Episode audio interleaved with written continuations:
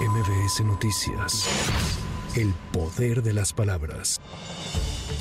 Un juez federal rechazó cancelar la orden de aprehensión que se libró contra el exgobernador de Tamaulipas, Tomás Yarrington, por el delito de operaciones con recursos de procedencia ilícita. El impartidor de justicia determinó que el ilícito no está prescrito, motivo por el cual el mandamiento de captura se mantiene vigente.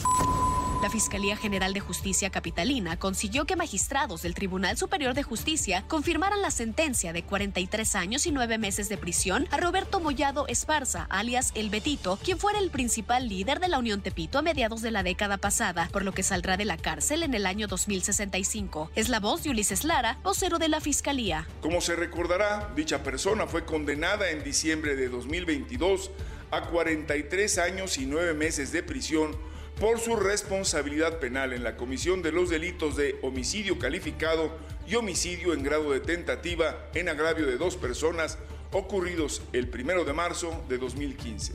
De acuerdo con las indagatorias que sustentaron la acusación, pudimos establecer que el Betito y otras personas accionaron armas de fuego contra tres hombres en el exterior de un bar ubicado en la calle Mecánicos Andrés N., coordinador de asesores del expresidente municipal de Toluca, Raimundo N., fue vinculado a proceso por su posible participación en el delito de secuestro express. En una audiencia celebrada este viernes, el juzgador consideró que las pruebas presentadas por la Fiscalía General de Justicia del Estado de México fueron suficientes para determinar su posible participación en el delito. Esto luego de que el servidor público presuntamente ordenó a diversos elementos policíacos detener a un funcionario del DIF de Toluca.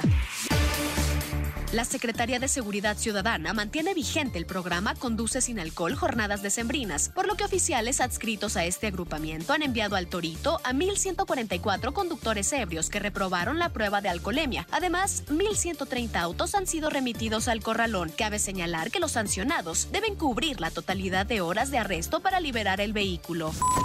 Las bajas temperaturas seguirán en la Ciudad de México, por lo que la Secretaría de Gestión Integral de Riesgos y Protección Civil activó la alerta amarilla para el amanecer de este sábado, pues se pronostican temperaturas de entre 4 y 6 grados Celsius entre las 0 y las 8 horas. Las alcaldías donde se sentirá más el frío son Azcapotzalco, Benito Juárez, Coyoacán, Cuauhtémoc, Gustavo Amadero, Iztacalco, Iztapalapa, Miguel Hidalgo y Venustiano Carranza. Para MBC Noticias, Tamara Moreno. MBS Noticias. El poder de las palabras.